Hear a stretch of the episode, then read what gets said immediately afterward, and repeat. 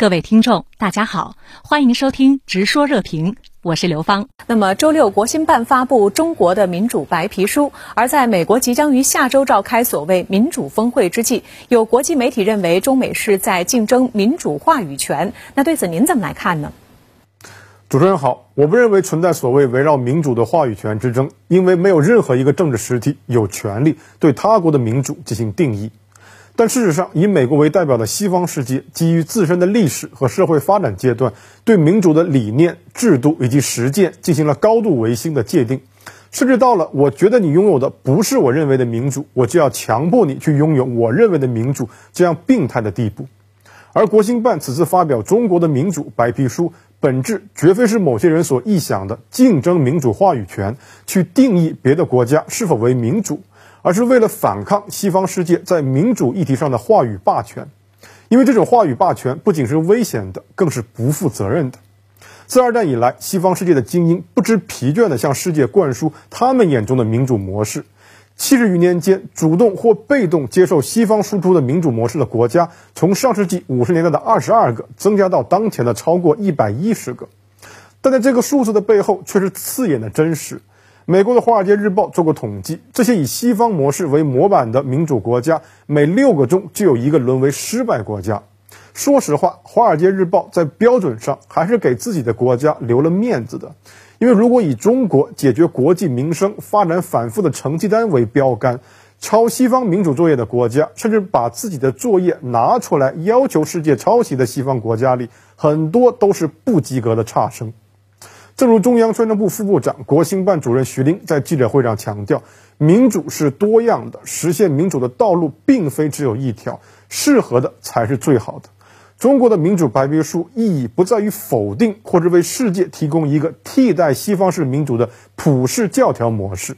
而从实践上证明，在西方的民主模式之外，还存在别的民主模式，且每个国家都应该。也可以找到符合自身历史与社会发展阶段的民主模式。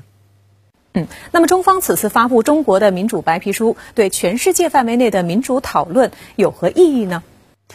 我认为中国在民主议题上为这个世界做出了和美国完全不同的表率。美国是如何阐述民主议题的？三十年前，我们听说了所谓历史的终结。弗朗西斯·福山傲慢地宣布，西方式的民主将是人类政治制度的演化尽头。二十年前，我们看到小布什总统威胁在全世界范围内发动意识形态圣战，强调传播甚至不惜以武力传播民主制度就是美国的天命。十年前，奥巴马自信满满的宣誓要在全世界建立单一的标准，那就是美国所认可的民主体制。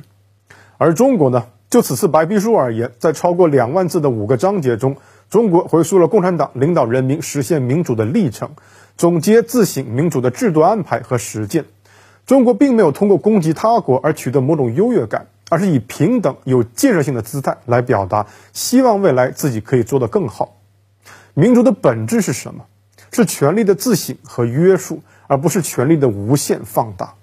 相较于中国，美国在民主议题上表现出的是一种极富攻击性和侵略性的唯我独尊，是一种认为自己的制度无与伦比、无远弗届，更是一种极致的自我放纵、自负而又暴力。在此之下，美国又有什么资格让中国乃至让任何其他发展中国家相信，美国所灌输的就是实质意义上的民主呢？恰如中央宣传部副部长、国新办主任徐林所言，少数国家以同我即对、非我即错的霸道思维，把其他民主形式视为不民主，甚至进行排斥打压，这本身就是不民主的。世界范围内的民主讨论更应当是克制、内敛、反观自省的，而非对外的批评。但美国所主导的针对民主议题的讨论，就像美国对于民主议题的态度一样，已经变成了团体与团体、国家与国家，甚至是文明与文明之间的对立。